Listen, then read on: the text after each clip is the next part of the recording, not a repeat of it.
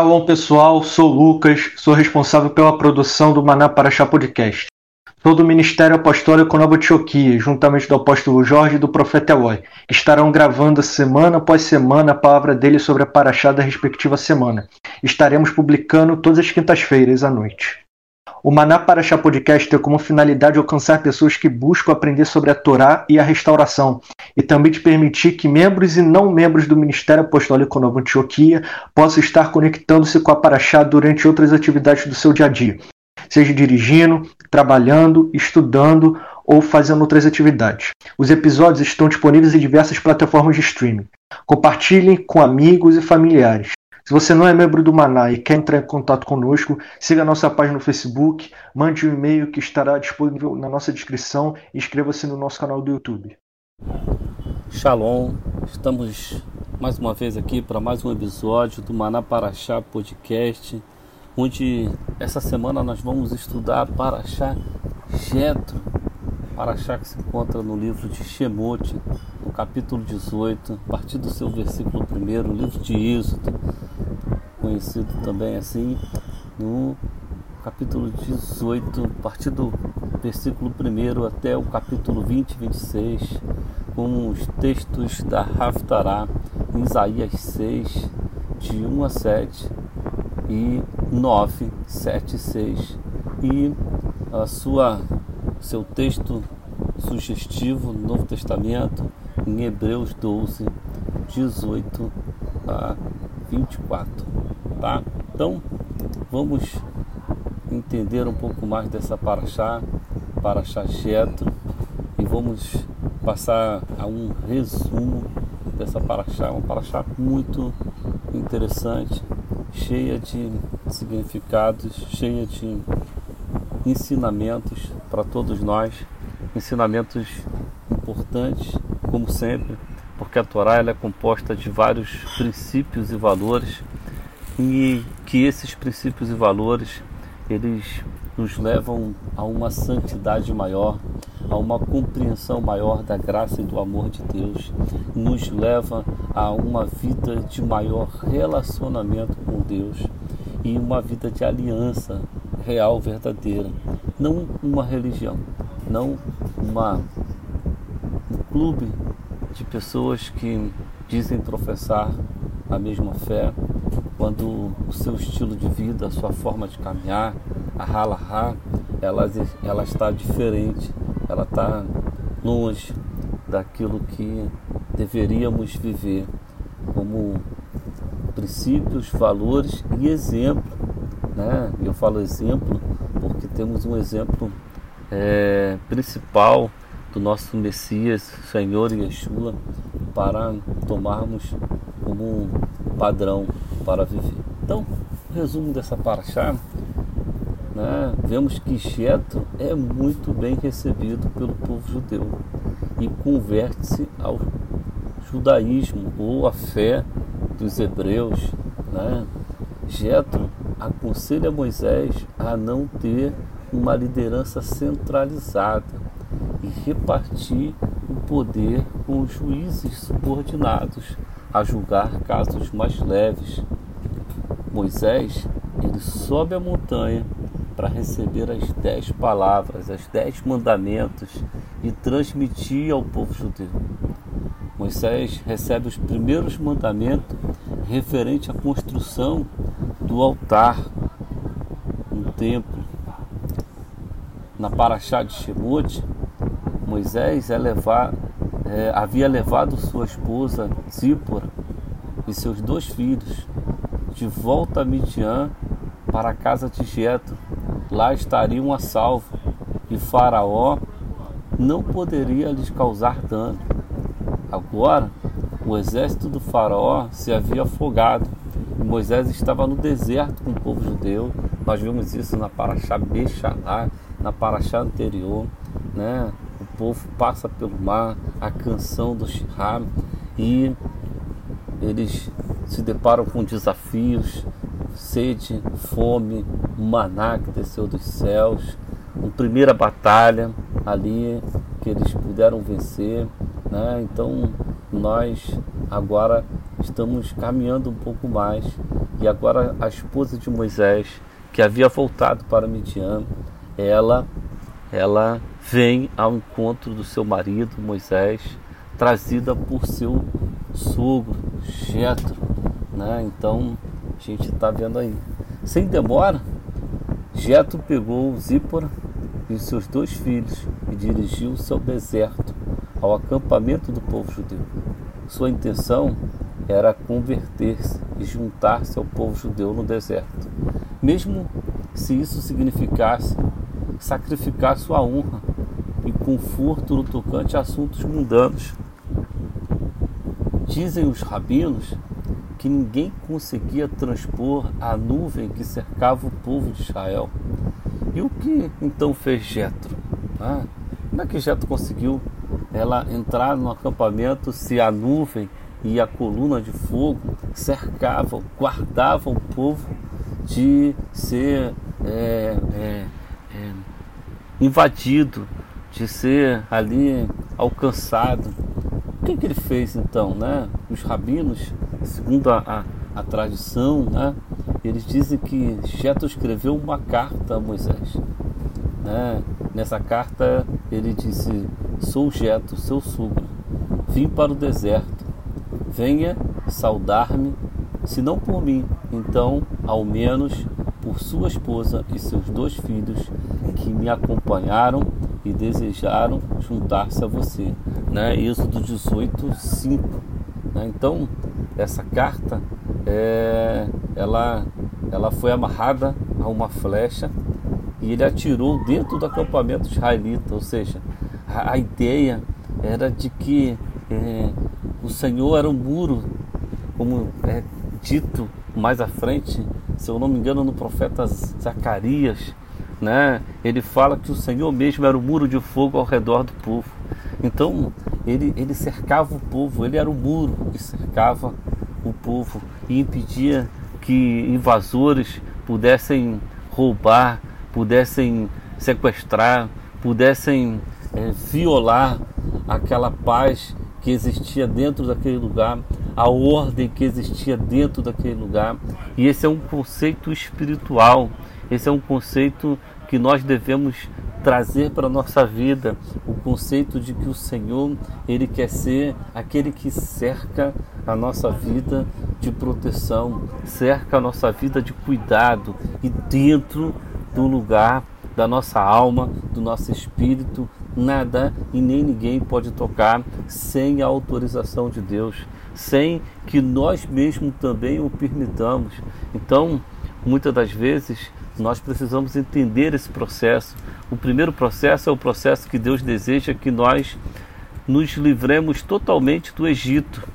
E aí, o Egito, ele não vai mais fazer parte da nossa vida. E o que é o Egito? O Egito ele é o pecado, ele é a escravidão, ele é a velha natureza, ele é todo envolvimento de fé fora da palavra de Deus. Ele é tudo aquilo que nos afastava de Deus. Então, nós precisamos lançar fora tudo isso. E uma vez que nós o fazemos, nossa vida agora passa a ser guardada, ninguém mais pode tocar. Ninguém mais pode tocar. Por isso, é, valores e acontecimentos que passaram com o povo de Israel no deserto, eles, eles tocam a nossa vida como promessas, como promessas que nós também podemos tocar através de Yeshua, como a que diz que sobre a tua casa não vale encantamento. Sobre a tua casa o Senhor é o nosso guarda, Ele é aquele que guarda a nossa casa, Ele é aquele que nos protege, Ele é aquele que rega sobre a nossa vida para que nós sejamos um jardim regado, um jardim florido, frutifiquemos. Então, nós precisamos entender é, que aí há uma, uma ideia de um contexto espiritual que nós precisamos trazer para a nossa vida. Né? Mas ali naquele contexto, Jetro amarrou uma carta e uma flecha e atirou dentro do acampamento israelita. Ainda que não houvesse muros físicos, haviam muros reais, muros feitos pelos anjos de Deus, pela voz de Deus, pela proteção de Deus no povo de, de, de, de Israel. Né? E apesar de geralmente as nuvens rechaçarem os, os projéteis, né? isso acontece até hoje, né? quando se lança mísseis sobre Jerusalém, sobre Tel Aviv, sobre alguns lugares, a gente vê que é, é, eles são rechaçados assim do nada. E a gente fica olhando aquilo ali, eles falham né, nos, nos céus. O que acontece? É, não é apenas o dome, né, o dome que está ali, feito pela tecnologia para, para combater ali a entrada de mísseis inimigos, mas também tem a mão de Deus que impede que Israel seja tocado na, na, na, sua, na sua totalidade. Então isso é muito tremendo, isso é muito poderoso. Então ali é, a, a, foi aceitável aquela, aquela flecha, né? E eles aceitou, aceitou aquela carta em honra né, a Moisés. Né? Então, ali, através disso, há um encontro, né? um encontro que está lá em Êxodo 18, no versículo 7, né? E aí a gente tem aqui um dos episódios mais importantes da vida de Moisés. Né? E é muito importante a gente entender isso, porque agora volta ao mesmo deserto que um dia Moisés havia atravessado e chegou até Midian. Você acompanhou através das Paraxá esse momento que ele sai do, do Egito, ele passa todos aqueles 40 dias, ele tem sede, naquele poço aquelas mulheres lhe dão de beber, e ele também salva aquelas mulheres daqueles ataques. Ele é recebido na terra de Midian por Jetro, lá ele encontra uma esposa, lá ele encontra um lar, né? Ele se casa, ele tem filhos, ele tem paz, mas chegou a este lugar com uma mão na frente e outra atrás, como se diz no ditado né, dos nossos dias. Esse mesmo Moisés que chegou com uma mão na frente e outra atrás, e lá ele encontrou tudo: paz, casa, lar, mulher, fez filhos, tinha propriedade, ali tinha uma profissão, estava ali tranquilo. Esse mesmo Moisés, que agora atravessa o deserto voltando né, do Egito, agora é um homem transformado. Ele não é mais aquele Moisés que cuidava de ovelhas, ele não é aquele Moisés, tampouco que se casou com Zípora, ele não é mais aquele Moisés. Ele é um Moisés transformado. Moisés que viu as dez pragas caírem no Egito. Moisés que atravessou o Mar Vermelho a seco. Moisés que viu Deus transformar água amarga em água potável. Moisés que viu rocha dar água e acompanhar o povo de Israel, virar um bebedouro ambulante. Moisés que viu o maná cair dos céus todos os dias e esse mesmo maná que caía com dupla porção aos shabates para que não não precisasse o povo trabalhar porque Deus queria se relacionar com eles no shabat, né? Para que o povo não precisasse ficar fazendo ali esforço de procurar lenha, fazer fogo, sovar a massa, fazer pão. Não, ali durava duas, dois dias e era a única porção que durava dois dias, sabe? Era tudo, todo o contexto vivido por, por Moisés até ali era um contexto de milagres extraordinários, milagres jamais vistos pela, pelo homem naqueles dias até ali e nem antes daqueles dias se viu tantos milagres quanto, quanto até ali havia vivido Moisés. Moisés vem agora como, como um líder, um líder de mais de um milhão de pessoas, um líder que é, nas suas mãos tem um cajado que representa o poder de Deus, que representa a majestade do Deus Todo-Poderoso que havia derrotado o maior exército de toda a terra naqueles dias, o mais poderoso, sabe? É, é, e que vinha rico, aquele que foi veio chegou com uma mão na frente e outra atrás, veio rico, veio do Egito com toda a riqueza do Egito e o Egito era o país mais rico daqueles dias. Esse mesmo Moisés agora ele está assim, né? É, ele saiu de Midian em direção a, a, ao Egito quando ele teve a convicção do seu chamado como libertador, fedendo a ovelha, fedendo a ovelha. E ele volta como um príncipe, agora, um profeta no qual o Eterno falava face a face. E ele poderia, como fazem muitos apóstolos, profetas, pastores, vice-querubins que existem por aí, ele poderia fazer com muitos deles, né? que depois que são abençoados, que experimentam uma melhora de vida, não precisa ser nem um ministro, sabe? Às vezes aquele que ele chega na igreja, ele chega sem nada, ele chega com a mão na frente e outra atrás, e a igreja ora por ele, e ele começa a avançar, começa a ser aconselhado, começa a ser ativado, ele começa a estudar, ele começa a experimentar coisas, ele começa a avançar, ele começa a ter as coisas, e aí agora se tornam soberbos e arrogantes aquele humilde que chegou, que não tinha nada, aquele humilde que chegou e que não tinha é, é, é, condições de, de confrontar determinadas coisas, agora se torna soberbo e arrogante. Porém, Moisés não foi assim. Moisés não se deixou levar por aquilo que havia alcançado e vivido. Moisés não, não se deixou ser tocado em tudo isso mesmo sabendo que seu sogro era um sacerdote de ídolos. Ele era um sacerdote de Midian, ele era um sacerdote de ídolos, não era um sacerdote do Deus de Israel.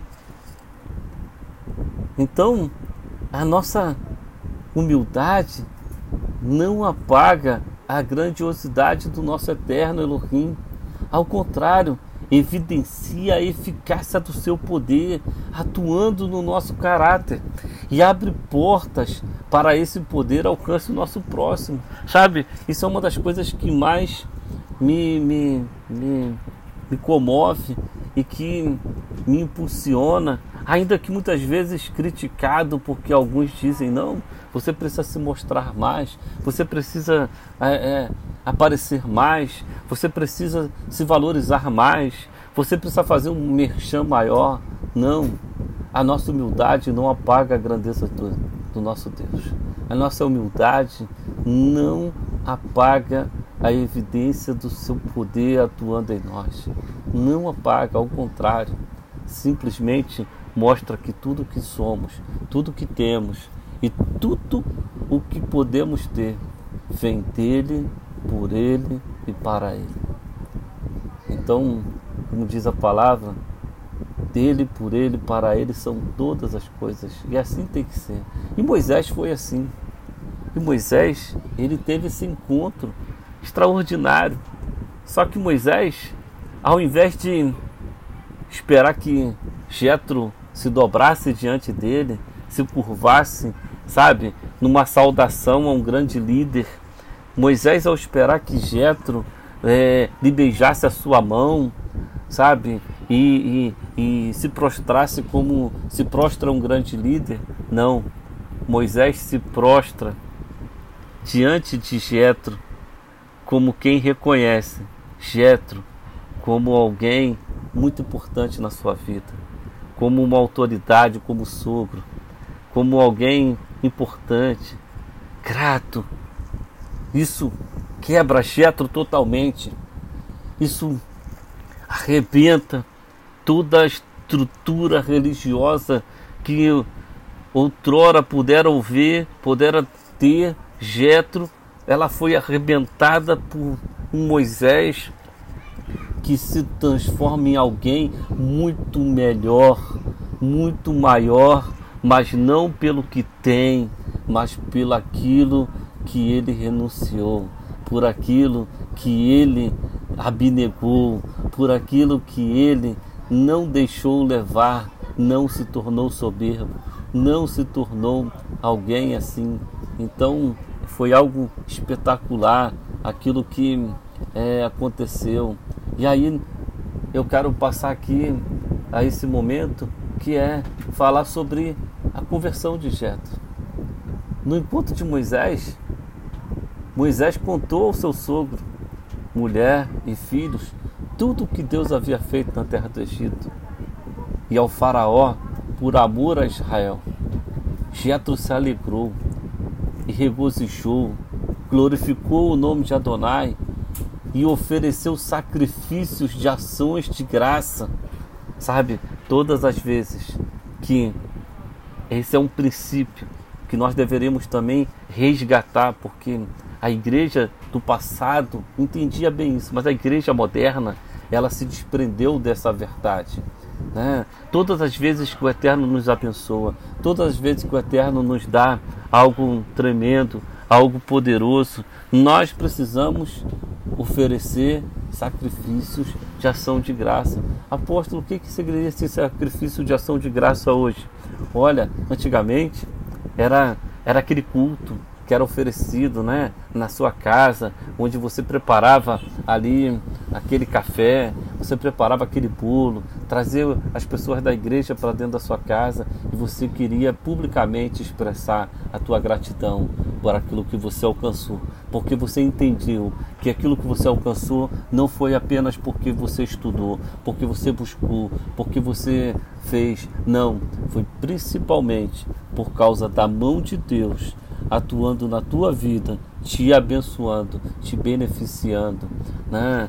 Quando você, é, aquilo que você recebeu representa uma herança, representa um valor monetário, você também faz essa ação de graças com o teu sacrifício de oferta. Você prepara uma oferta especial, você prepara algo que você dá em gratidão a Deus, não por obrigação dos homens, não por estratégia de nenhuma igreja, não para continuar sendo abençoado, não. Esse é um, uma devolução, é algo que você faz porque você entende que você foi abençoado antes mesmo de dar alguma coisa a Deus, antes mesmo de você se quer fazer qualquer tipo de voto a Deus, aprenda a ser grato, aprenda que esse é, é um sacrifício de adoração que Deus ama, Deus deseja, Deus ama esse tipo de gente que dá para agradá-lo e não porque precisa de algo. Né? E aí a gente vê esse, esse encontro de, de, de Moisés com Jetro contando todos os feitos de de que aconteceu no Egito, todas as pragas, e tudo o que aconteceu até ali, e esse sacrifício de ação de graças no livro de Êxodo, no capítulo 18, do 7 até o 12. Você vai acompanhando aí.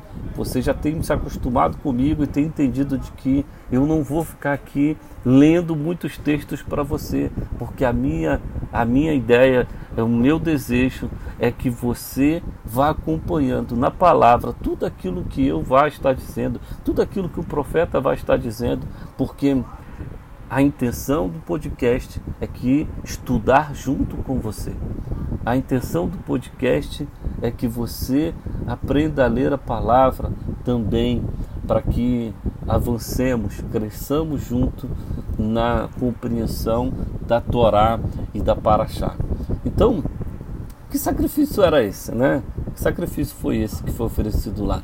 Na tradição judaica ensina que todas as vezes que os líderes de Israel e os patriarcas comeram cerimonialmente, tinha um significado de pacto, de aliança, apontando para o fato de Jetro estar recebendo Adonai como único Elohim. Você pode lembrar do próprio Abraão, né? Abraão com os anjos, Abraão com com Melquisedeque, né? Então, todas as vezes que eles comiam junto, tinha a, a ideia de uma conversão, uma ideia de você recebeu uma aliança, um pacto, você recebeu uma nova etapa da tua vida, um novo ciclo de maior autoridade, maior legitimidade, maior intimidade, sabe? Então era dessa forma que acontecia naqueles dias, né? Então a gente vê que isso acontece e no dia seguinte, vendo a má administração de Moisés em relação aos problemas do povo, Jetro sabiamente dá umas instruções a Moisés e o mesmo os acata rapidamente e então foram formados os primeiros shofetins, que é os juízes entre os filhos de Israel. Veja que tremendo como é que era o caráter de Moisés. Se fosse eu e você, nós iríamos dizer: não, eu já sou líder. Deus me chamou.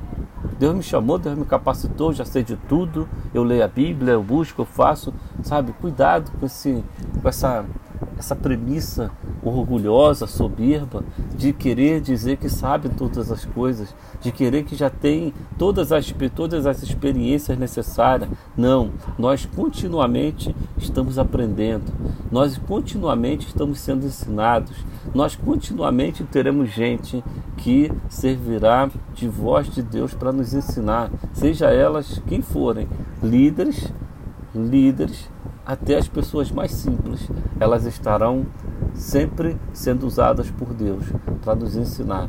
Então isso é muito importante a gente entender. Isso não invalida o papel de Moisés, isso não invalida o papel dos líderes hoje, isso não desmerece ou faz com que os líderes tenham ou percam a sua autoridade, a sua legitimidade, não, ao contrário, eles ganham em reconhecimento de melhor fazer aquilo que agrada a Deus, de fazer o melhor para Deus, de administrar da melhor maneira na qual Deus colocou nas nossas mãos para fazer. Então Jetro, ele depois disso retorna para a terra de Midian. Ele retorna para a terra de Midian. Já não era mais como um sacerdote pagão, e sim como um, um Gertzadik, Gertzadik, um converso justo ao Deus de Israel. Agora ele volta como um sacerdote do Deus de Israel. Né? Ele volta como um justo, como um homem justo. E de acordo com um antigo Midrash rabínico, né, um comentário, o nome de nascimento de Jetro, Jetro era Ieter, o verbo iatar, remanescente. No hebraico, o nome aparece como Ieter e não como Jeter, como Jetro no Êxodo 4:18 e foi mudado devido à sua conversão para Jetro, abundância.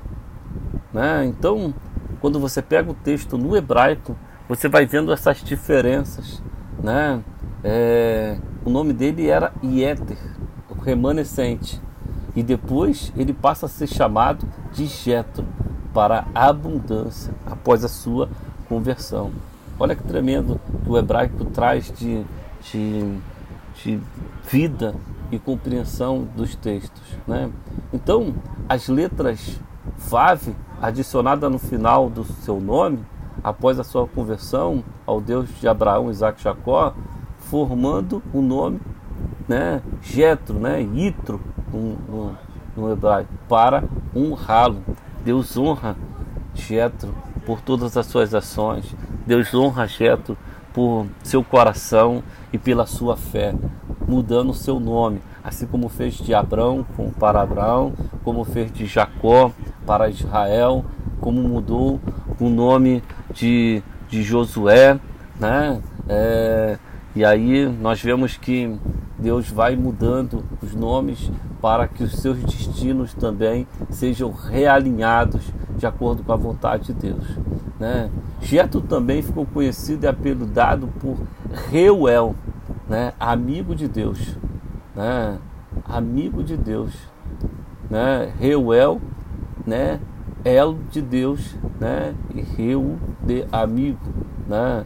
Então, números 10, 29, também como Horá, né? É, em 4.11. Então, a gente tem aí Jetro sendo mencionado outras vezes, né? No livro de Números 10, 29 também, e Juízes 4.11, onde a gente vê que são nomes que vão sendo, sendo é, mudados e acrescentados para mostrar o caráter e a mudança que esses homens viveram. Isso é muito tremendo. Né? Então vamos falar agora sobre os mandamentos, né? porque também fala que Deus diz a Moisés para dizer ao povo que eles obedecessem a Adonai e mantivessem a aliança. A aliança, eles seriam Manrelete, Kohanim, Vegó e Kadosh, um reino de sacerdotes e um povo santo. Manrelet, Kohanim, Vegó e Kadosh. Um reino de sacerdotes e um povo santo. Né? Apocalipse 1,6. Após ouvir esta palavra, todo o povo respondeu: Kol Axé Tibe Adonai nasce. Tudo que Adonai falar, faremos. Êxodo 24, 7 e João 14, 23. Então, o povo né, é, formou uma aliança ali. Então Deus falou todas essas palavras dizendo: Eu sou Adonai, teu Deus, que te tirei da terra do Egito, da casa da servidão. Deus o introduziu a si mesmo e estabeleceu o seu relacionamento com o povo na base da ação. Disse: Eu sou Adonai, teu Deus, que te tirei da terra do Egito, da casa da servidão. Deus não começou dizendo: Eu sou o Criador do universo, o Todo-Poderoso e etc. Isto nos mostra que, com as palavras, Eu sou Adonai, teu Deus, que te tirou da terra do Egito, um indicativo de um relacionamento e uma aliança de graça. Aqui começa a estabelecer uma aliança da graça. Ah, apóstolo, mas a graça começou com Yeshua, não. A graça foi sublimada, ela foi levada a, um, a, um, a uma incompreensão, a uma vivência maior, plena com Yeshua. Mas a graça, ela já estava manifestada no deserto ela já estava manifestada nos primeiros dias, ela já estava sendo revelada. Talvez você entenda que essa graça era apenas uma sombra daquilo que se materializaria de forma plena, e o que se materializou foi Yeshua, mas a graça já estava lá para ser experimentada, para ser algo que levaria o povo a um relacionamento muito maior de amor, de servir a Deus por amor e não por medo. Pois o primeiro Israel foi salvo da escravidão do Egito e depois lhe foi instruído como andar diante de Deus através de sua Torá. A Torá foi dada por causa da graça de Deus. Uau! Eu podia fechar aqui e ir embora, porque essa frase ela precisa estar assim, ó, escrita na nossa, nos nossos textos, nas nossas anotações, na nossa geladeira, sabe? A Torá foi dada por causa da graça de Deus. Não aceite a afirmativa de que a Torá ela é o Velho Testamento e fala da lei, enquanto que o Novo Testamento fala da graça. Não, a Torá foi dada por causa da graça de Deus. Outra coisa interessante nessa passagem bíblica é que estes não são conhecidos dez mandamentos como universalmente o mundo cristão os vê. Mas as escrituras nos dizem que estas são as dez palavras, pois nestas dez palavras sairão os princípios fundamentais de todos os mandamentos e leis e instruções da Torá. Ela não eram os dez mandamentos, eram as dez palavras das quais nelas se resumiriam aquilo que seria dado depois como 633 mandamentos. 618 mandamentos, 633 mandamentos. Então, é muito importante a gente entender. Muito importante entender que sai tudo, né, daí dessas primeiras palavras, mas elas não são como se fosse um resumo e, e que depois o judaísmo criou os demais mandamentos. Não, Deus ele dá as primeiras palavras e depois ele próprio vai através de Moisés explicando de forma mais ampla através dos demais mandamentos esses dez primeiras palavras que foram soltadas, reveladas para eles, tá? Foram reveladas no seu espírito, né? E aí a gente tem um, tema, porque se a Torá foi dada pela graça e a graça você pensa que ela é, é, somente através de Yeshua, nós vamos ver um pouco da relação de qual era a atitude que Yeshua tinha com a Torá de Deus. Né? Vamos ver a questão de Yeshua e a Torá. Qual é a atitude que Yeshua tinha com a Torá de Deus? Esta é uma pergunta muito importante, porque o que Yeshua pensa sobre a Torá é isto que nós, como os crentes, devemos seguir. Você pode até afirmar para mim: olha, eu não quero saber o que Moisés fez, eu quero saber o que Yeshua fez. Ótimo, exatamente. Ele é o nosso Messias, Ele é aquele que nos determina o caminho que nós devemos seguir. Aliás, Ele mesmo é o caminho, a verdade e a vida, no qual nós devemos segui-lo, nós devemos é, imitá-lo. Então, nós precisamos entender que Yeshua ensinou diversos princípios importantes sobre o próprio relacionamento com a Torá. E podemos ver isso em Mateus 5, 17 a 19, onde ele mesmo diz que ele está não abolindo a Torá, mas ele veio para explicá-la, que a sua função como Messias era explicar a Torá, era dar sentido à Torá. E eu já aqui me antecipo afirmando, Yeshua mesmo é a própria Torá que desceu dos céus de forma humana para que você a compreendesse. Nesta passagem, Yeshua ensinou quanto enquanto existirem os céus, a terra, a Torá nunca será abolida. Nessa passagem pode ser vista em dois níveis. Olha que tremendo isso. Enquanto houver céus, houver terra, não vai passar a Torá. No nível físico, Yeshua está ensinando que as palavras, elas nunca cessarão de existir. No nível espiritual, Yeshua está ensinando que a Torá permanecerá para sempre como revelação fundamental de Deus à humanidade. Ela vai ser os valores, os princípios, ela é a constituição do reino eterno. Ela é a constituição do reino que se estabelecerá para todo sempre e no qual você viverá dentro desse reino debaixo dessa constituição. Então, é importante. Yeshua, como Messias, filho de Deus, nos ensinou que também que sozinho tem autoridade completa e final para interpretar a Torá, como está escrito: Eu vim para cumpri-la e não para aboli-la. Quem cumpre tem autoridade para interpretá-la. Então ele cumpriu toda a Torá, e se ele cumpriu toda a Torá, ele tem autoridade para interpretá-la. A interpretação de Yeshua da Torá é comparada a uma interpretação rabínica dos seus dias. Isto pode ser visto pelas palavras: Vocês ouviram, mas eu vos digo. Quantas vezes Yeshua usou essa expressão?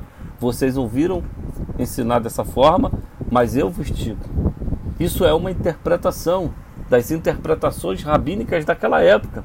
Ele estava dizendo: olha, os rabinos interpretaram dessa forma, mas eu, que sou o que estou cumprindo, estou corrigindo e orientando o povo sobre as tradições orais das escolas rabínicas de sua época. Lembre-se que ele disse: Vocês ouviram mais, e ele não disse: Está escrito mais. Ele disse: Vocês ouviram. Ou seja, ele pega a tradição rabínica, ele pega as tradições orais, ele pega tudo aquilo que havia sido ensinado e ele interpreta como quem está cumprindo. Nesse processo, Yeshua ensinava os seus seguidores o significado puro, original da Torá, ao contrário das interpretações sintéticas dela, ao contrário das supostas ideias. A suposta ideia que a própria hermenêutica ensina nas escolas de teologia, onde você preenche o copo da revelação com aquilo que você deseja. Você coloca a água com supostas afirmativas que você alcançou sem necessariamente confirmá-las na própria palavra, sem necessariamente ser um resultado de cumprimento daquelas palavras. E Yeshua insistia em elogiar aqueles que ensinavam a Torá e aquele que não só ensinavam, mas se esforçavam para cumpri-la. E podemos ver isso nos versos.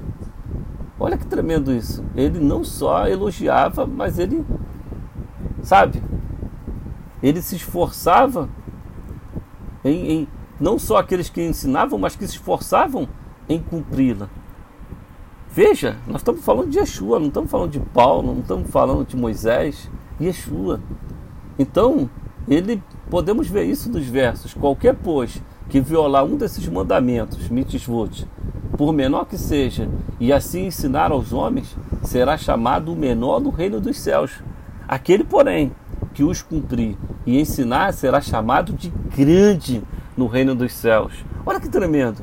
Ele está dizendo: olha, para mim, que sou aquele que tem autoridade para interpretar, estou dizendo que aquele que cumpre e ensina será chamado de grande, e os que não cumprem e não ensinam vão ser menores no meu reino, vão ser menores, não vão ter o valor devido, porque não prestar atenção na Torá.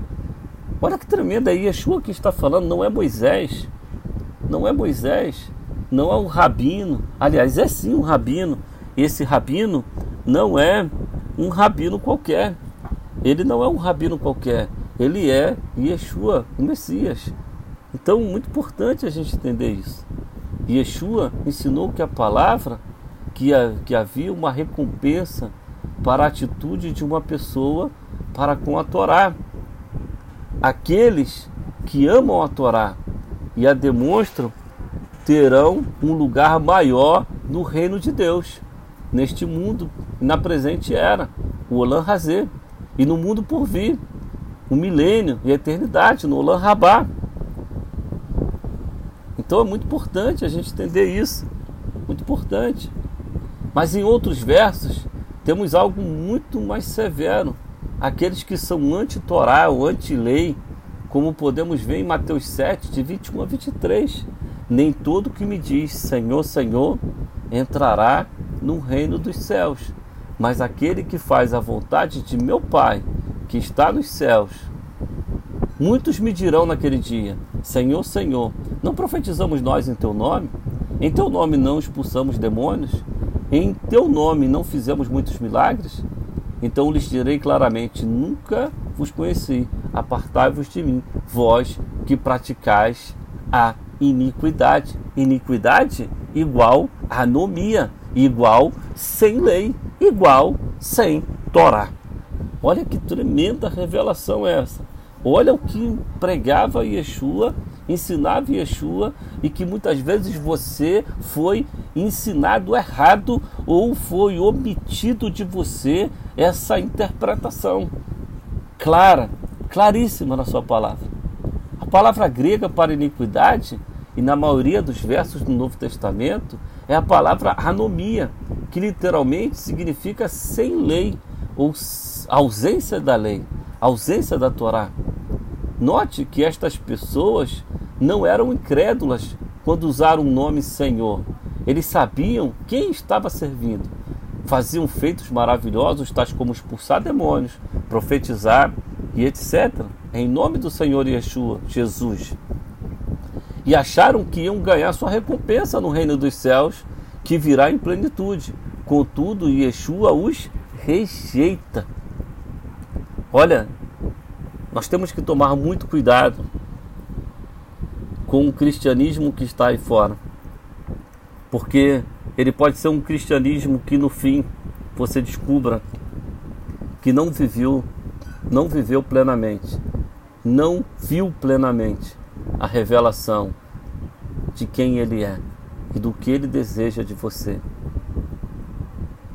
Por isso, esse podcast ele é um, uma proposta de você entrar na palavra, estudar a palavra, estudar a Torá, estudar para achar, para que ela abra os teus olhos para a palavra, para que você, através da palavra, possa ser livre de todo o cativeiro ideológico do próprio cristianismo.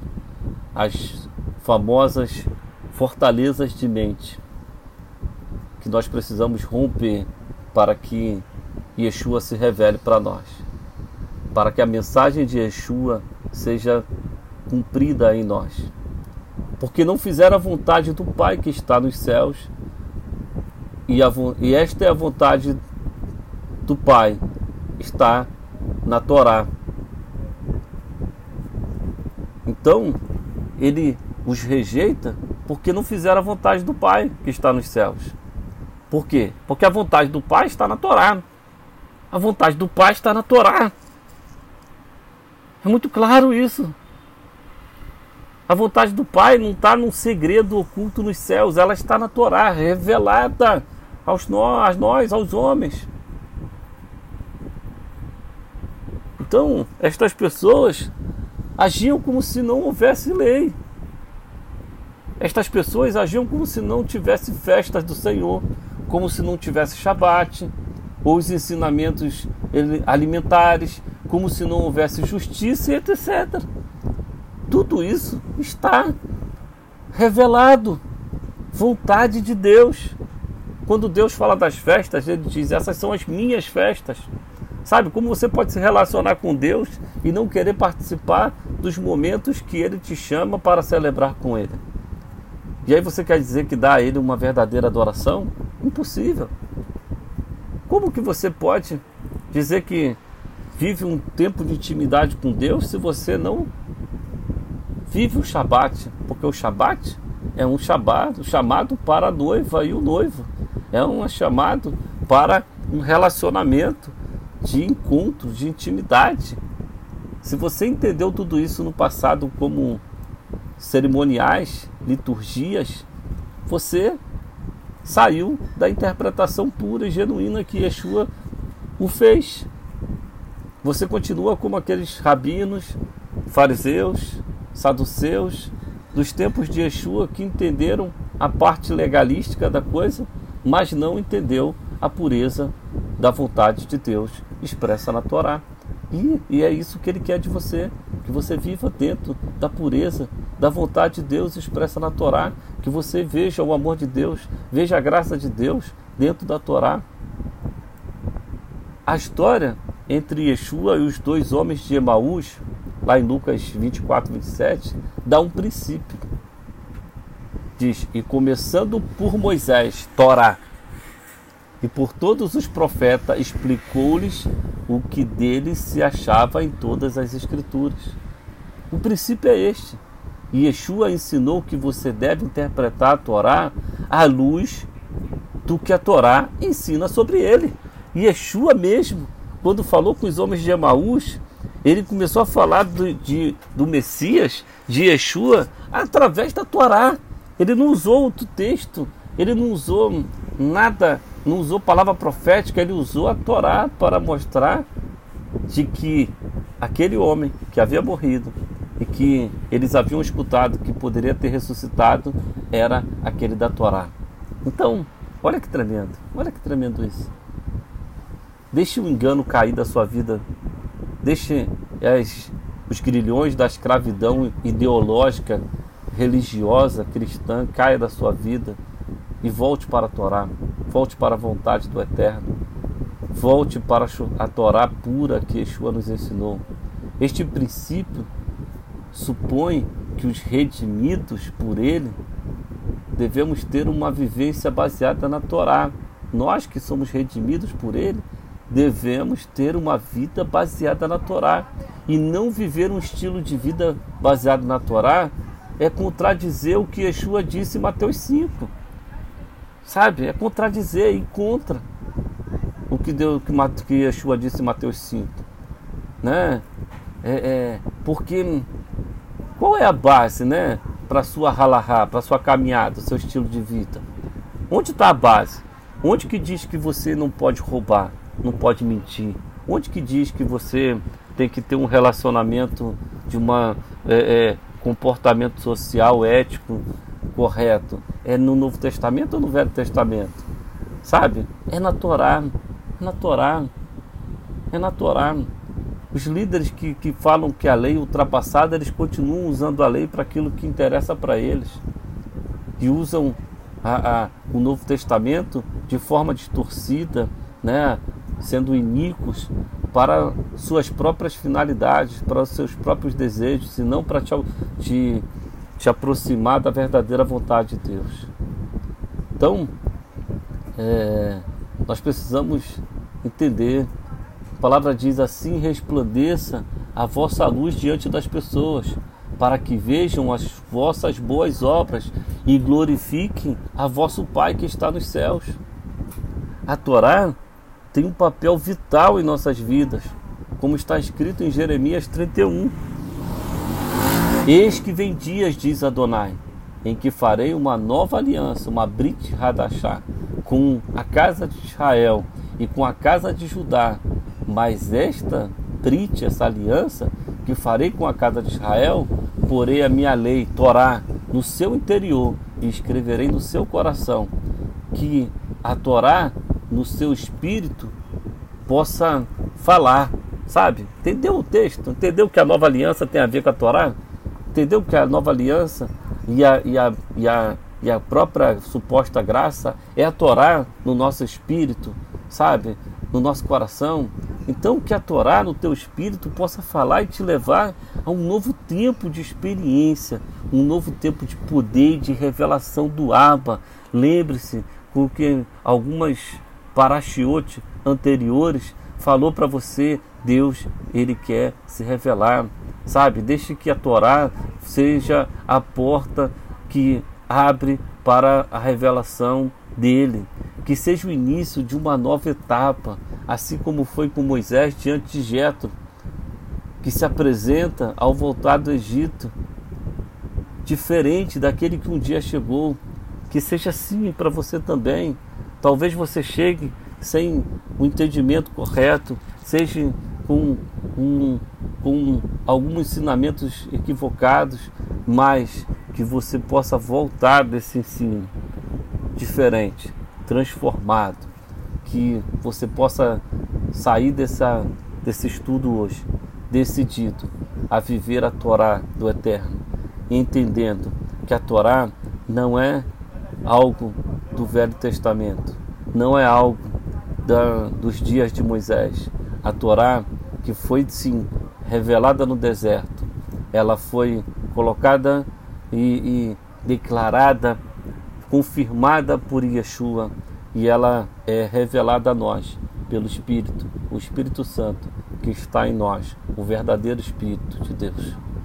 Que o Senhor possa te abençoar, te dar um Shabat tremendo, cheio de shalom, cheio de revelação, cheio da Torá do Eterno na tua vida.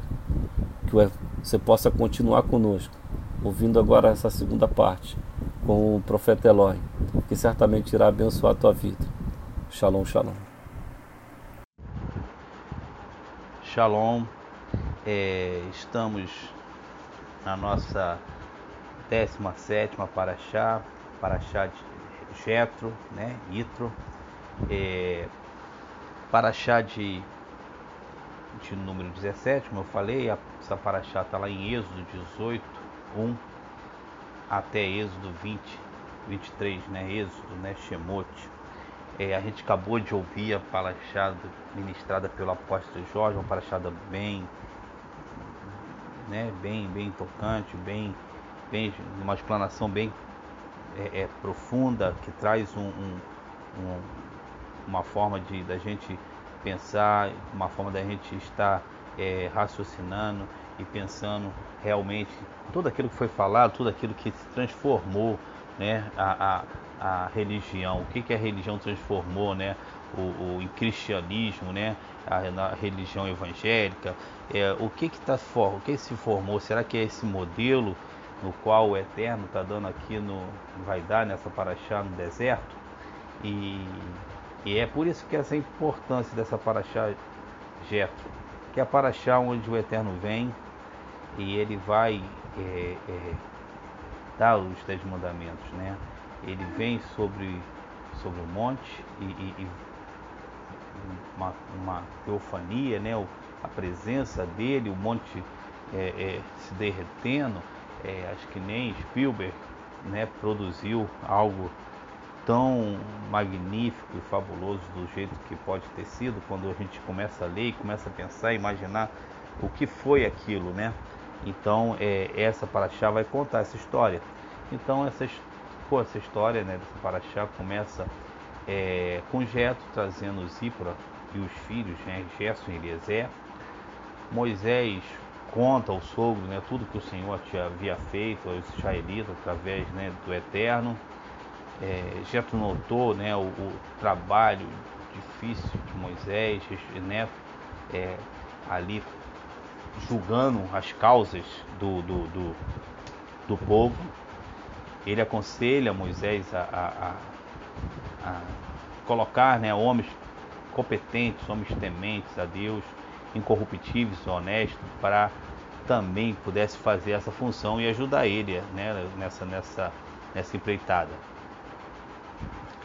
É, e aí faziam praticamente três meses que eles tinham saído do Egito, nessa jornada de de 50 dias, né? A gente fala que vai né? A Pentecoste, né? Ou, ou Shavuot. E, e, então é essa a entrega da Torá, né? Então a fazer esse período de tempo que ali o Eterno vem agora para entregar a ele a Torá. E aí vem fazer com eles o que? Um, uma aliança, né?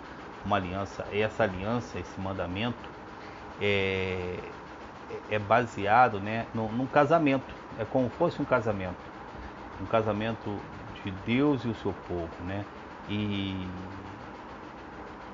isso está escrito nessa, nessa, nesses mandamentos aí, né? É o Eterno prometendo aquilo que ele iria fazer e a forma que ele queria que o povo vivesse, né? E nesse ponto é o ponto onde bate um estalo, né? Acho que na mente, né? na, na, na em todos aqueles que estavam ali no deserto, de que eles não eram mais escravos, que agora eles eram livres, agora eles eram um povo onde o eterno Deus era o seu rei.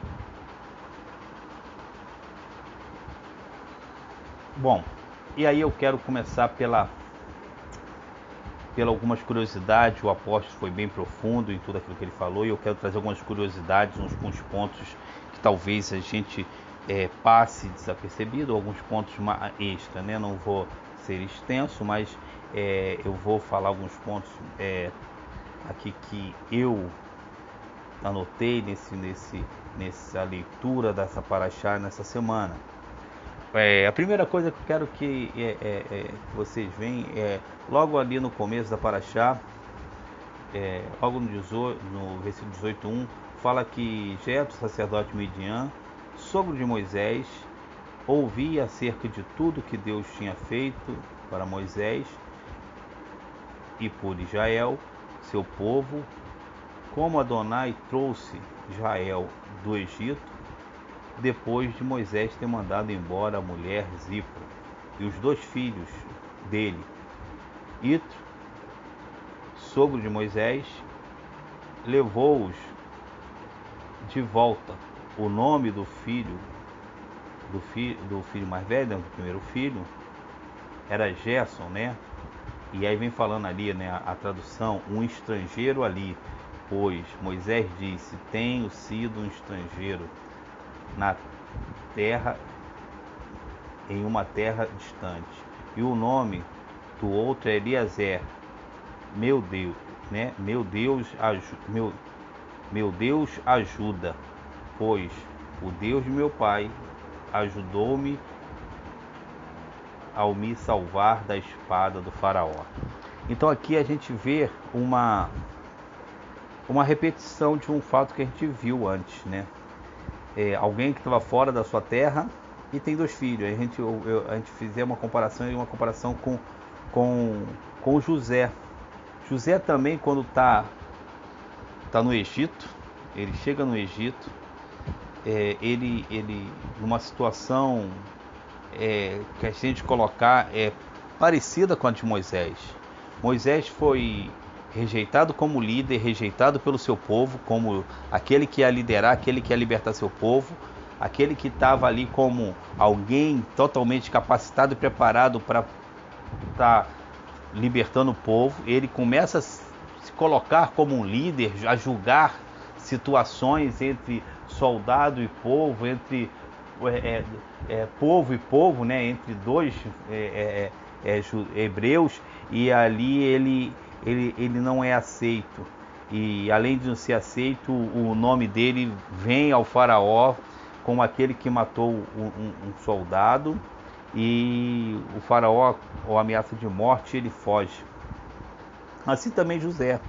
José também ali, pelo ciúme dos irmãos, não entendeu a, a, o chamado de, de, José, ele também ali é quase morto pelos irmãos, né, jogado no poço, do poço tirou do poço, vende para os ismaelitas e ali ele está na terra distante também. E, e, assim como, como Moisés. E a, a coincidência né, dos nomes que ele coloca nos filhos, né, é bem parecido se a gente pegar aqui, né, se a gente pegar de Moisés, né, Gesso, um estrangeiro ali e Eliezer. É, Deus ajuda. Meu, meu Deus, é meu Deus ajuda. E, e, e de José, José ele põe o nome do mais velho de Manassés, é, causa de esquecimento. E Efraim, fruto. E por que ele bota esse nome, né? Manassés, isso está lá em Gênesis 41,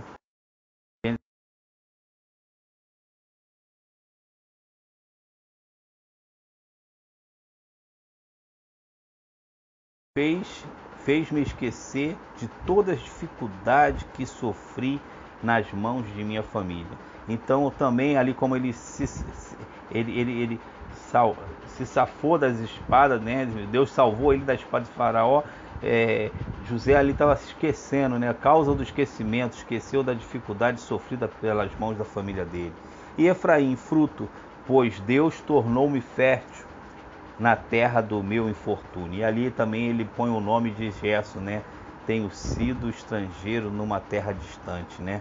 Então eles têm um paralelo, um paralelo daqueles que têm um, um, um chamado, um propósito do Eterno para cumprir, para viver. Assim como o Eterno tinha um propósito na, na vida de, de, de José, o Eterno também tinha um propósito na vida de Moisés. E naquele momento, talvez eles estivessem não enxergando na sua totalidade o propósito do Eterno. Quando José dá o nome aos filhos, talvez ele também não estivesse enxergando na sua totalidade o propósito do Eterno. Porque quando eles têm os filhos, ele ainda não tinha se encontrado com os irmãos, ele não tinha se encontrado com seu pai, o seu pai não tinha tomado os filhos dele como seus próprios filhos, e agora eles fariam parte dessas tribos que agora estaria saindo do Egito, que estaria ali no deserto, que estaria agora participando da entrega desses dez mandamentos. Moisés também, quando dá o nome para os filhos, ele não pensaria ou não passaria pela mente dele é, que ele se tornaria realmente aquilo que ele é, é, é tinha sido proposto para ele no começo, ser o líder, aquele que tiraria é, Israel do, do, do, do cativeiro e né, do Egito e, e tornaria esse povo livre.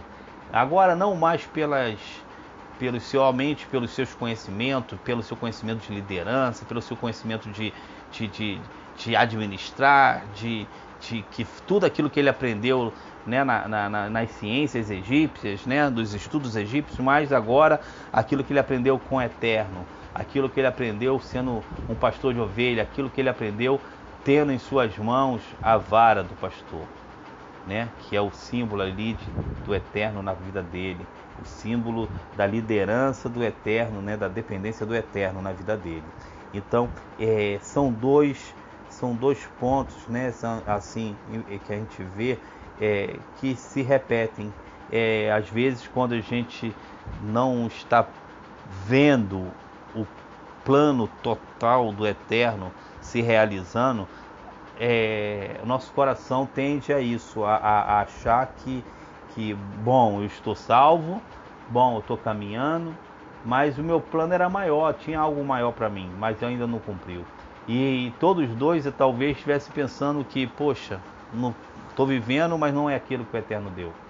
E eles estavam vivendo bem. José era governador do, do, do, do Egito. Moisés era um pastor de ovelhas, de um, de um, de um sacerdote de Midian. Tinha várias, né? Devia ter vários, né? Um, alguém conhecido, alguém, né? De uma certa fama, que tinha seu gado, que tinha seu rebanho, que estava bem, né? Tanto que Moisés ele pastoreava em, em outras terras. Então era alguém que tinha essa, essa é, agora algo para ter, para se orgulhar, para não, agora eu sou eu sou né, o, o, aquele que pastoreia as, as, ovelhas do meu sogro, de Jeto, mas é quando nesse momento é que o Eterno vem e chama, onde você pensa que nada mais vai acontecer na tua vida, é, que as promessas e os propósitos do Eterno não vai mais se, se realizar. É nesse momento que o Eterno vem, é onde você já é, tirou todo o seu a sua bagagem de conhecimento, sua bagagem de, de, de orgulho, de soberba, de, de, de altivez, né, de, de força do teu braço é que o Eterno vem e te, começa a te usar, porque você agora está sensível à sua voz e pronto para obedecer. E assim foi com José e assim também com Moisés. Bom, esse era o primeiro ponto que eu queria levantar. Segundo ponto é ver a importância aqui de Jetro. Jetro chega, eu quero trazer um linguajar bem moderno de hoje, e, e ele chega como esse sacerdote de Midian, assim como falou o apóstolo, ele ouve tudo aquilo que o Eterno tinha feito e ele ali ele reconhece o Eterno como o, Deus dos deuses, né? o Deus que está acima de todos os deuses. Ele oferece um sacrifício a ele junto com, com o povo junto com Arão. Ele, na verdade, ele vai reconhecendo ali como o Deus também agora da vida dele. E ali ele vê Moisés é, é, é, é lidando com o povo. Ele vê ali Moisés lidando com o povo. Ele vê Moisés é, usando aquele tempo ali para para ser aquele que seria o juiz, vamos botar assim, né, do povo de Israel. Então ele ele olha aquilo e com seu olhar experiente, e eu vou trazer uma linguagem de hoje, o seu olhar de, olhar de coach, coach, né, de liderança, ele foi um coach de liderança ali para Moisés, aquele que daria alguns conselhos de liderança para Moisés, e ele vê que tá, algo está errado.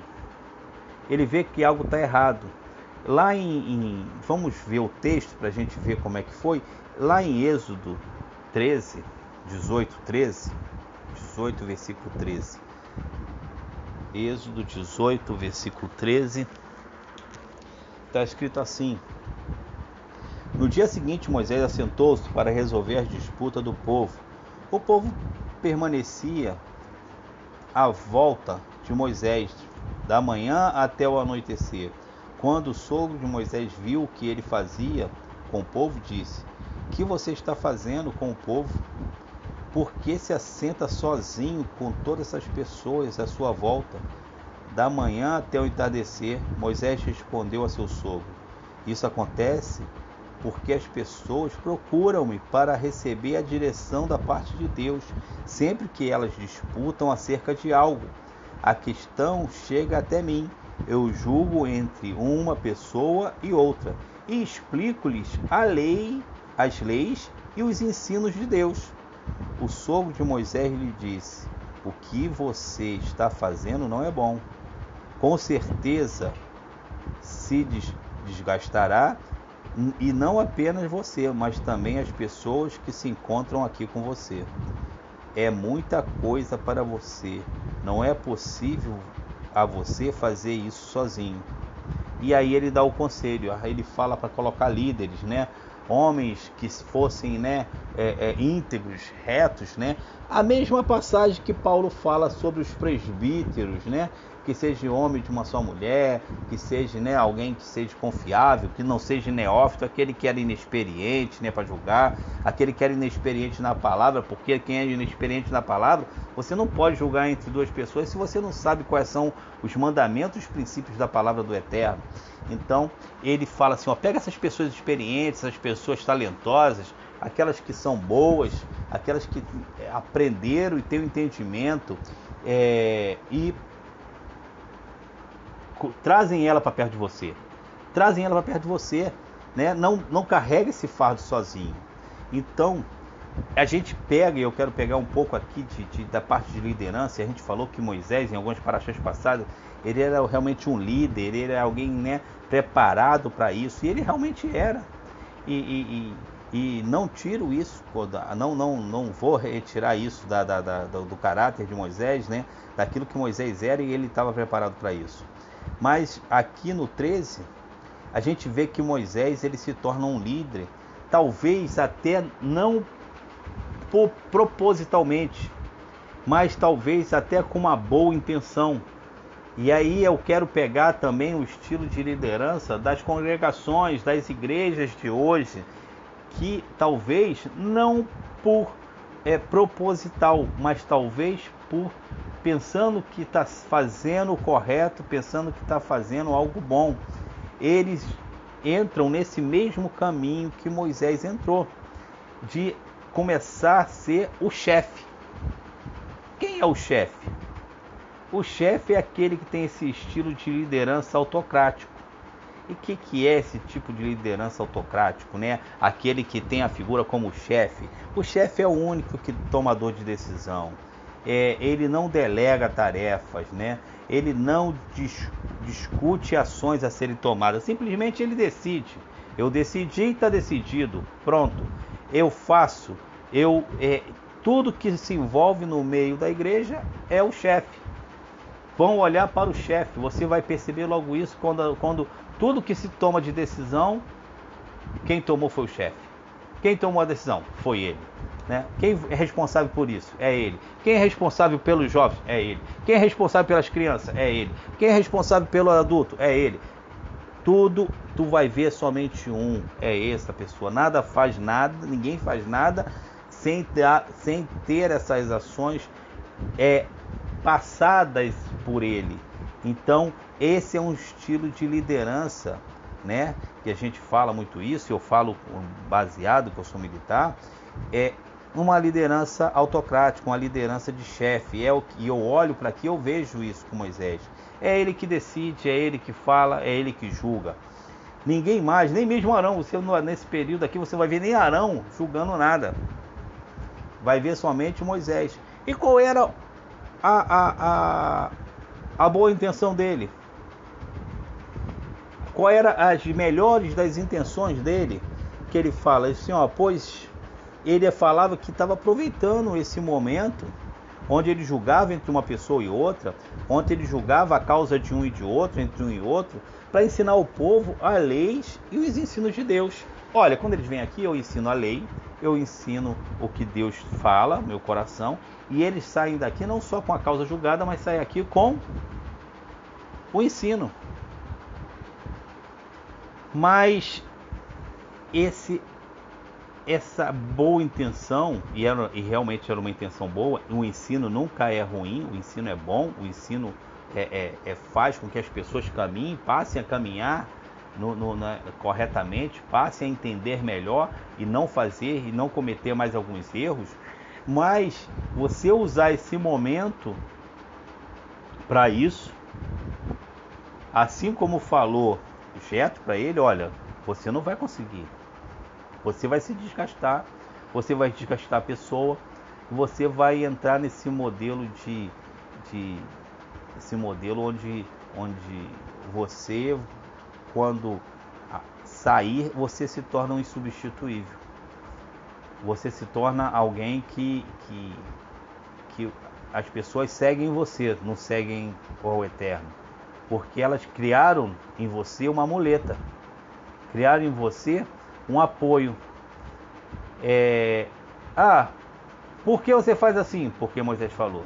Por que você disse assim? Porque Moisés falou. Por que é assim? Porque Moisés falou. E assim também é em muitas igrejas. Por que você faz isso? Porque o pastor falou. Por que é assim? Não, porque o pastor disse que é assim. São muletas. E não é isso. Não é isso que o Eterno está querendo fazer. E não, não é, e não era isso que ele queria fazer. E Moisés, quando ele ouve isso, ele entende perfeitamente. Jeto, quando dá esse conselho, fala, fala para ele só: consulte a Deus. Vai ver se eu estou certo ou estou errado. Pergunta a Deus se é isso realmente que é para acontecer. E ele institui ali, ali ele começa a formar ali o, o, o, o corpo jurídico de Israel, né? onde tinha os juízes para 10, os juízes para 50, para 100, para 1000, até as causas mais difíceis que não pudesse ser resolvida ia trazer para o Supremo, que era Moisés o Supremo Tribunal, onde, onde o Eterno ia falar com ele e ele iria julgar o povo. Então, é, essas, esse ponto é importante porque fala muito de hoje, do modelo hoje de que, que nós temos é, é, de, de, de, igrejas e congregações, né? É, ele estava naquele momento seguindo, sendo exemplo desse modelo. E hoje temos muitos pastores doentes é, que centralizam né, a, a, o poder e, e, e, o, e, temos também um povo descontente, porque você cria líder é, intocáveis. Tem, tem igrejas grandes que você tem líder que você não, nem conhece, nem talvez ele não te conheça e você não conheça ele. São intocáveis, são é, superstar. E mas ao mesmo tempo, se ele começa a se abrir para resolver todos os problemas e ele se abre para abrir alguns problemas, ele, ele se torna doente, porque ele não, ele não vai conseguir fazer isso. Ele não consegue fazer isso. Talvez ele não julgue até as causas do povo, mas ele mantém tudo sobre sua rédea que é, ele, ele, ele se sente sobrecarregado. E está sobrecarregado porque ele está nesse, nesse modelo, no modelo que Moisés estava começando a implementar aqui no deserto. E que vem Jetro, um sacerdote de Midian, um sacerdote é, é, é de, um, de, de, de um, um, um, povo né, é, é, é, que não era o povo de Deus, um sacerdote que era de outros deuses, né? Falar assim, ah, pô, até ontem você estava adorando outros deuses, agora você vem me dar conselho. Mas há um provérbio judeu que diz o seguinte: receba a verdade da boca de quem fala. É, em outras palavras, você julga a verdade por seu próprio valor. E isso não faz diferença de qual boca ela saiu. Ela pode ter saído da boca de quem foi, mas se é uma verdade, ela é uma verdade e continua sendo verdade. Então aquilo que o que Jeto falou era uma verdade. Era uma verdade e Moisés percebeu isso. E Moisés, até para o seu próprio bem, ele acata esse esse esse esse esse conselho, né, de Jetro, esse conselho que ele deu. E isso vai ser respondido na própria Paraxá. Na própria Paraxá vai responder como, como esse conselho foi certo. Porque, afinal, o Eterno, dentro de seus planos e projetos, e aqui estava é, culminando um ponto crucial né, da, dentro do plano e projeto do Eterno para, para, para o homem, para a terra, é a formação de uma nação. Eu falava disso desde lá da, da Paraxá é, Babel, né? É, é, a, a, a Paraxá lá falava da, das nações que foram criadas que Deus ali não via, via nenhuma das nações ali como pudesse carregar o seu nome e que ele criaria uma nação e essa nação está sendo criada agora, está sendo formada agora. E assim como disse o apóstolo, né, lá no, no, no capítulo 19, 19, versículo 3 a 6, o Eterno vai falar assim, ó: Moisés subiu até Deus e Adonai o chamou da montanha. Eis que você deve dizer à casa de Israel: O que fala o povo de Israel? Vocês viram o que fiz aos egípcios, como os carreguei sobre asas de águia e os trouxe a mim. Se vocês prestarem muita atenção ao que eu disser e guardarem a minha aliança, será o meu tesouro dentre todos os povos. Opa, é o povo que o, que, que, que o Eterno está criando pois toda a terra é minha, e vocês me serão um reino de Corranim, um reino sacerdotal, uma nação separada. Uma nação, alguns falam uma nação santa, mas não, é uma nação separada para o eterno, para viver o estilo de vida do eterno, o estilo de vida do céu, do reino dos céus. Estas são as palavras que você deve falar ao povo de Israel. Então, imagina, não era esse, não era isso que o eterno queria. O Eterno queria alguém que ficasse simplesmente sendo essa muleta sacerdotal que vai estar sempre te, te guiando, vai estar sempre é, te gerindo, vai estar sempre te, te conduzindo, vai estar sempre sendo aquele que tudo passa para suas mãos, tem que passar pelo seu crivo, tem que passar pelo seu, né, pelo seu anel. Não, o Eterno está criando um reino de sacerdotes. E aí essa pergunta é, é, é, talvez você não vai entender quando eu, falo, quando, eu, falo isso, um reino do sacerdote, porque talvez você não entenda a figura do sacerdote. Mas quando você entender nas paraxás seguintes, que a gente vai estudar, a figura do sacerdote, e o sacerdote é aquele que ministra diante do Eterno, sacerdote é aquele que entra na presença do Eterno, sacerdote é aquele que tem intimidade com o Eterno, e quando ele fala que está criando um reino sacerdotal, ele não está falando só dos filhos de Levi, não. Né? Ele está falando da tribo de Levi. Quem está falando? De todos. Todos serão uma nação, um reino sacerdotal. Aqueles que estarão constantemente na presença do Eterno. Esse é o plano do Eterno: criar uma nação, uma nação onde todos, todos entendam, conheçam, tenham intimidade com o Eterno. E esse modelo que Moisés usou para ensinar o povo, e, e, e quando Jetro dá esse conselho a ele, olha, institui outros, que você julgue só as causas difíceis. Ele não fala para ele assim, ó, pare de ensinar o povo. Ele diz, não, se preocupe somente em ensinar. A tua preocupação tem que ser ensinar o povo as leis e o ensino de Deus. Mas as causas para julgar, deixa o povo julgar. As causas mais difíceis você julga. Se preocupe somente em ensinar. Se preocupe somente em ensinar. Ensinar esse povo a caminhar nas leis no ensino do Eterno. Para que eles possam se tornar um reino de Corranim, um reino de sacerdote. Então, é, isso fala muito para esses modelos hoje de congregações e igrejas que temos hoje. Somos, é, é, às vezes, nessa boa intenção, é, somos levados a, a, a abraçar todas essas funções, se tornar religiosamente, se tornamos religiosos, porque se a gente vê todas os outros é, religiões que tinham nessa época, era assim, o sacerdote que falava, o sacerdote que fazia, o sacerdote era tudo né? Aquela figura única daquele, daquele homem, né? Então, é, somos às vezes pela boa intenção levado a, a, fazer a mesma coisa que fazia, né? E fazem hoje as várias denominações, várias, várias, várias religiões, né? Que colocam tudo sobre o ombro de um homem só. E, e, e isso no, no, princípio, né? no, no começo, pode ser até visto como algo bom, mas no final ele vai estar tá não suportando mais carregar suas cargas, não suportando mais carregar o peso da religião, que aí não tem a ver com formar reino de sacerdote, não tem a ver com intimidade com o eterno. É, ele criou uma religião, ele está andando sobre algo que o eterno não quer. O eterno quer que você caminhe sozinho pelas leis dele. Claro, vai ter alguém para te ensinar? Sempre vai ter alguém para te ensinar mas Ele quer que você caminhe pelas leis, pelos mandamentos, né? Que você tenha pessoas, tutores do teu lado que te ajudem, não que você tenha centralizado no homem só todas as coisas. Então isso é um ensino, né? Foi um, um ensino de coach, coach de liderança de Jetro para Moisés.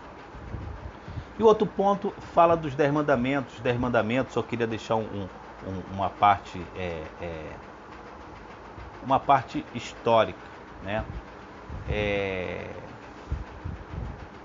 Os Dez Mandamentos foi a forma, alguém pode ficar assim, caramba, que negócio é esse, Dez Mandamentos na época, mas era um, um... E aí a gente vai ver que os Dez Mandamentos não só são essas, essas dez, né? Essas dez palavras finais ali, mas todos os outros mandamentos que vão surgir delas, que vai dar 613 mandamentos, esses 613 mandamentos é, é, é, é, no total de 365, né? Se a gente pegar o nosso ano, então nosso ano tem 365 dias, né? São 365 negativos e 248 positivos, né? Mandamentos positivos. Então, é, os positivos são aqueles que assim, ó, faça, é, faça, você será abençoado. Esses são os positivos. E o que é os negativos? Não faça, não, não é, se você fizer, se, se, né, tem, são aqueles para você não fazer. Então são os negativos, 365 negativos, 248 positivos, no total de 613.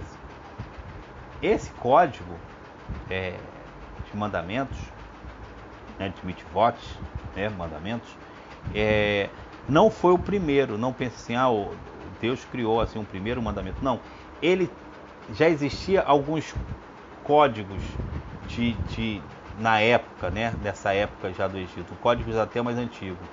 É, é, temos o código né, Ur Namur, que foi de, de 2100 a 2050, né, antes né, da Era Comum, e o código Hammurabi, né, o, que muitos citam aí, né, o olho por olho, dente por dente, né, o código Hammurabi, o código babilônio. Então, é, esses são códigos mais antigos do que o código é, dos Dez Mandamentos.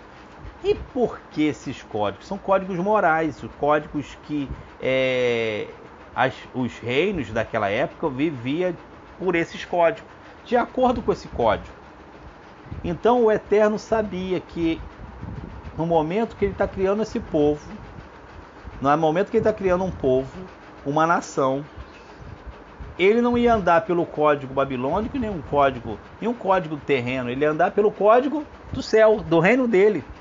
E aí ele vem com o seu próprio código, né? um código é, é, é, é de mandamentos, né? que a gente deu o nome de, dos dez mandamentos, né?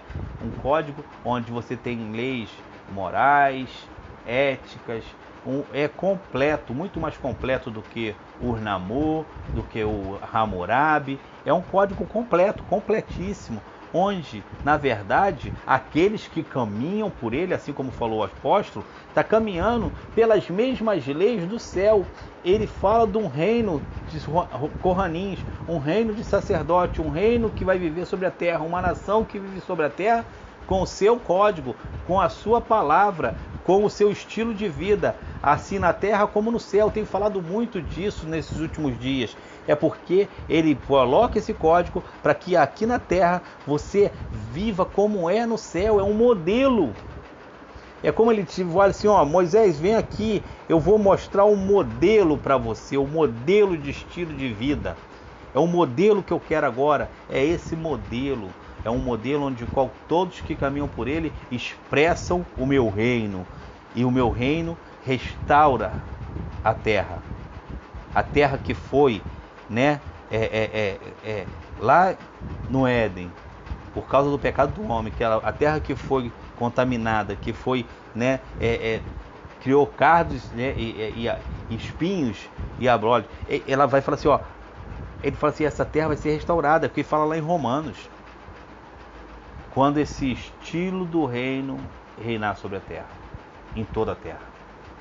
E hoje nós, como, como seus filhos, nós hoje como livres, falo assim, ah, mas eu sou livre, eu não, eu não nasci lá como, como os judeus no Egito, né? Mas você era escravo do pecado.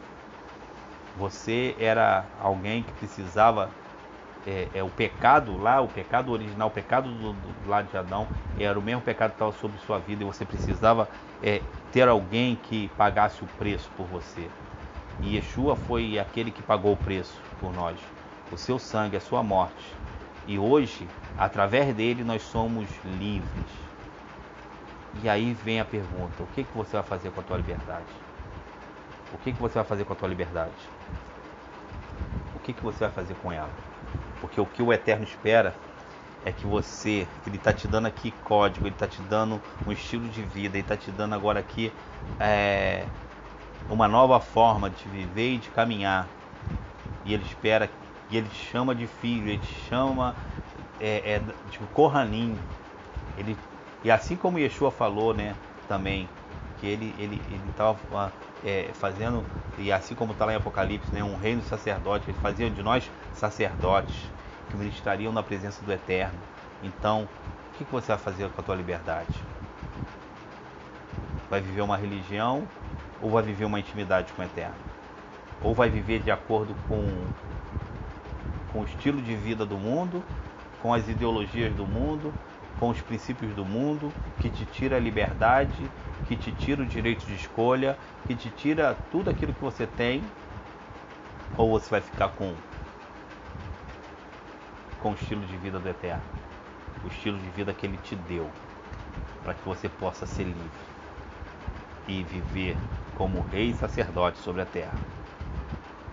Então, nesse Shabat, é essa palavra que eu quero complementar, essa palavra tão poderosa que foi a palavra do apóstolo, que você possa pegar essas duas palavras, estudar, possa é, ouvir, ouvir novamente e, e tirar delas grandes, grandes princípios e grandes é, é, é, ensinos para que você possa viver essa tua liberdade, que você possa viver essa vida de intimidade com o Eterno, expressando aqui na terra os princípios do reino dos céus, os princípios do reino de Deus. Amém? Um Shabat cheio de shalom, um Shabat cheio de luz. Até a próxima.